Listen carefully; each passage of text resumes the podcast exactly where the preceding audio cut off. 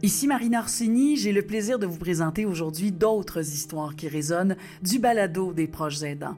Notre balado s'est invité dans le quotidien des proches aidants, des personnes qui aident, mais aussi celui des professionnels qui les accompagnent au jour le jour. Au programme, des témoignages intimes et touchants de personnes proches aidantes et d'experts du milieu.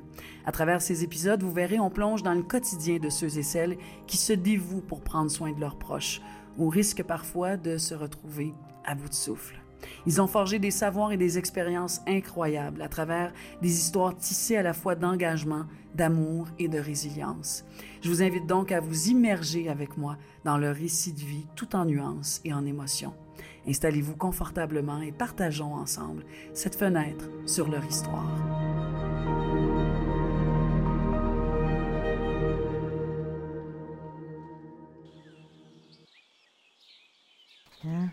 Prenez votre crayon. Hein? Ce côté-là. Hop, comme ça. Comme ça, ici. Oh, ouais, comme ça.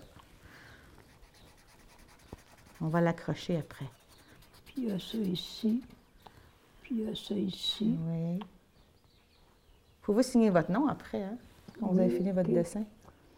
Puis je n'avais pas fini ici. Faudrait que tu boives un petit peu d'eau aussi, hein, maman? Oui, c'est ça je Parce vais que tu faire. bois pas assez, là. Je m'appelle Lynn, je demeure à Terrebonne et depuis 2012-2013, ma mère est venue habiter avec moi et à l'époque, il y avait aussi ma fille. On avait déjà eu le diagnostic euh, d'Alzheimer en 2006, mais la maladie progressait vraiment très, très lentement. Mais par contre, là, on s'est rendu compte, là, euh, aux alentours, c'est ça, de- des années 2012-2013, que c'était difficile pour elle. On était inquiets de la laisser seule dans son appartement. Alors, je lui ai offert de venir rester avec, euh, avec moi et avec ma fille. Et puis, euh, comme on s'entend super bien, ben, elle a accepté. Puis, c'est bon? Bon, hein? Oui. Hey, moi, il faut que je descende en bas. Faut OK, c'est bon. euh, C'est correct. faut que j'aille continuer ma journée. Fait qu'on se revoit tantôt, OK? C'est bon. À tantôt. À tantôt. Euh, son souper, c'est le, le, le plat dans le frigidaire, son souper? OK, c'est bon.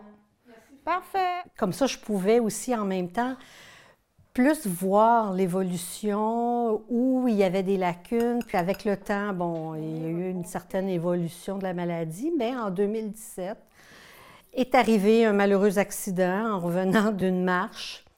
Elle a carrément trébuché dans la, dans la maison, dans l'entrée, et elle s'est fracturée une hanche, qui a fait qu'elle a été bon, hospitalisée, elle a eu, euh, été opérée. En tout cas, l'hôpital euh, Pierre Le Gardeur, qui, euh, qui s'est occupé d'elle, ont tout organisé pour que je puisse la ramener à la maison. Puis ça, je savais que ça l'aiderait énormément dans sa, sa guérison, là. Mais il reste que c'est très, très demandant parce que, bon, c'est beau, la, la- la guérison pour la hanche, ça a bien été, euh, il y avait de la physio tous les jours, tout ça. Mais il reste que derrière ça, il y avait la maladie d'Alzheimer qui faisait son petit chemin. Ah ouais, calme. On va aller s'asseoir en bas dans votre fauteuil. Ben, pourquoi pas, ça va faire du bien, hein? Ouais. Ben oui. Ça, ça demande un sacrifice quand même, là. Quand tu prends la décision d'héberger un parent, de vouloir vivre puis de t'en occuper, ben ça demande à ce que ton rythme de vie change, que, que tu, en quelque part, que tu, pas que tu t'oublies, parce qu'il faut pas s'oublier non plus, mais quand même un peu. Mais j'ai quand même toujours eu une bonne relation avec ma mère. Alors, c'est pas ça qui m'inquiétait. Ce qui m'inquiétait, c'était de tomber au combat. L'organisme qui a vraiment répondu à l'appel, si je peux dire, c'est vraiment la coopérative d'aide à domicile. Sincèrement, si je les avais pas eus, je sais pas que. C'est sûr que maman serait pas ici. J'aurais pas été capable de vivre ça euh, toute seule en travaillant en même temps. Alors moi, j'avais besoin de partir le matin la tête en paix. Puis avec la coopérative, ben, c'est ça que j'ai trouvé. Mais il faut apprendre à faire confiance, puis il faut apprendre à lâcher prise aussi. Oui, oui, c'est correct. Elle pouvait rester, là, aussi. Ouais, mais regardez, je vais juste aller dans la cuisine, je vais aller faire votre souper. Oui? Oui? Ben voyons donc, je vais le faire, moi. je vais le faire, mon souper. Oui. Ben oui. Mais j'aime dès qu'il ça est prêt, dès qu'il est prêt, vous allez venir m'aider à mettre la table. OK, c'est correct. OK. Bon. Pour faire cette job-là, il faut vraiment aimer le monde. C'est ce que j'ai réalisé. Ceux qui n'aiment pas les, personnes âgées ou qui ils sont pas longtemps dans ce milieu-là. Là, j'en ai trois qui viennent à la maison. Les trois, ça va super bien. C'est des filles qui se donnent à 100% Tu sais, j'en vois, ça fait quatre ans, là, on développe un lien.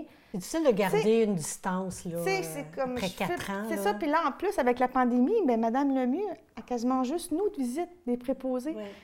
Au début, on arrive dans leur intimité. Ouais. On fait tout, là. Oui, on est on lave la personne. autres, on fait manger. C'est dans leur, le- de leur intimité. Moi, j'aimais ma petite tranquillité, mais là, à un moment donné, là, il a fallu que je dise, ben là, prenez possession de la maison. Moi, c'est ce que je leur disais quand ils arrivaient. Ben là, la maison vous appartient. euh. c'est vrai. Ils, savent plus que moi ce que j'ai dans mon garde-manger. C'est euh, leur deuxième chez eux. Puis tu sais, quand je te parlais de lâcher prise, ben ça en est ça, là, là, aussi. D'accepter que des, des- des personnes comme France, des préposés, fouillent dans tes affaires. Tu sais, fouille, c'est une façon de parler, c'est qu'ils C'est ça, parce cherchent, puis veulent prendre quelque chose. Quand elle n'est pas là, Ben oui. s'il arrive quelque chose à Madame Lemieux, il faut que je me débrouille. Il faut que je trouve sont où les choses. Léo, oui, en bas, Léo. Je sais pas qui ce qui a fait ça. Eh, je Pas pense moi- que votre C'est pas fille- moi qui l'ai fait. Je pense que c'est votre fille, Lynn, qui a fait Ça ça. se peut. Madame Lemieux, est-ce que vous voulez avoir du ketchup, quelque chose avec ça? Ah oui, ben du ketchup. Ben, Ouais. du ketchup? OK, Ouais, ça, je vais aller vous chercher ça.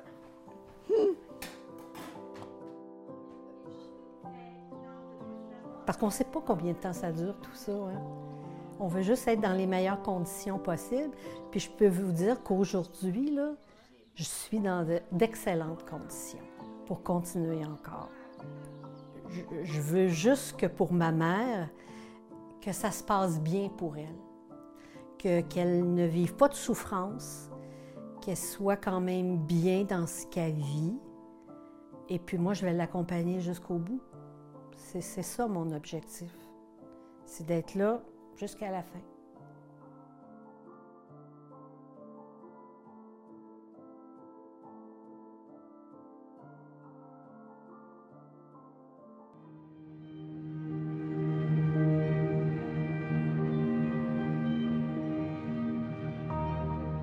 Plonger dans l'univers des proches aidants nous remplit toujours de gratitude envers ces personnes extraordinaires qui prennent soin d'un être cher au quotidien. Je vous remercie d'avoir été à l'écoute de cette histoire qui, je l'espère, a résonné en vous. Si vous vous êtes reconnu ou avez reconnu des personnes de votre entourage, n'hésitez pas à contacter Info Aidant par téléphone au 1-855-852-7784 ou par courriel info-aidant à l'appui.org. Les conseillères et conseillers d'Info Aidant sont là tous les jours pour vous écouter, vous soutenir et vous orienter vers les ressources disponibles dans votre région. On se retrouve très bientôt avec d'autres histoires qui résonnent. Prenez soin de vous.